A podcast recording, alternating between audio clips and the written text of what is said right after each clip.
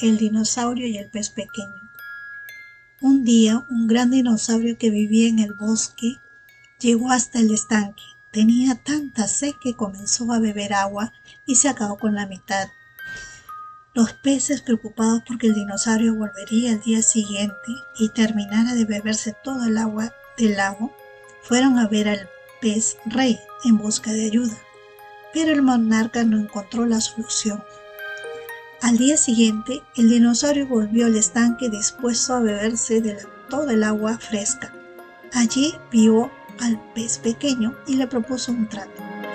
Hacer una carrera de un lado del lago al otro. Si ganaba él, se bebería todo el agua. Pero si ganaba el pez pequeño, el dinosaurio se marcharía para siempre. El dinosaurio no tenía duda de que iba a ganar porque era muy grande y con solo tres pasos llegaría al otro extremo. Cuando comenzó la carrera, el pez pequeño nadó tan rápido como pudo, mientras que el dinosaurio, que era muy pesado, iba muy despacio. El pez pequeño ganó la carrera y el dinosaurio tuvo que abandonar el lugar a marcharse a buscar a otro lado.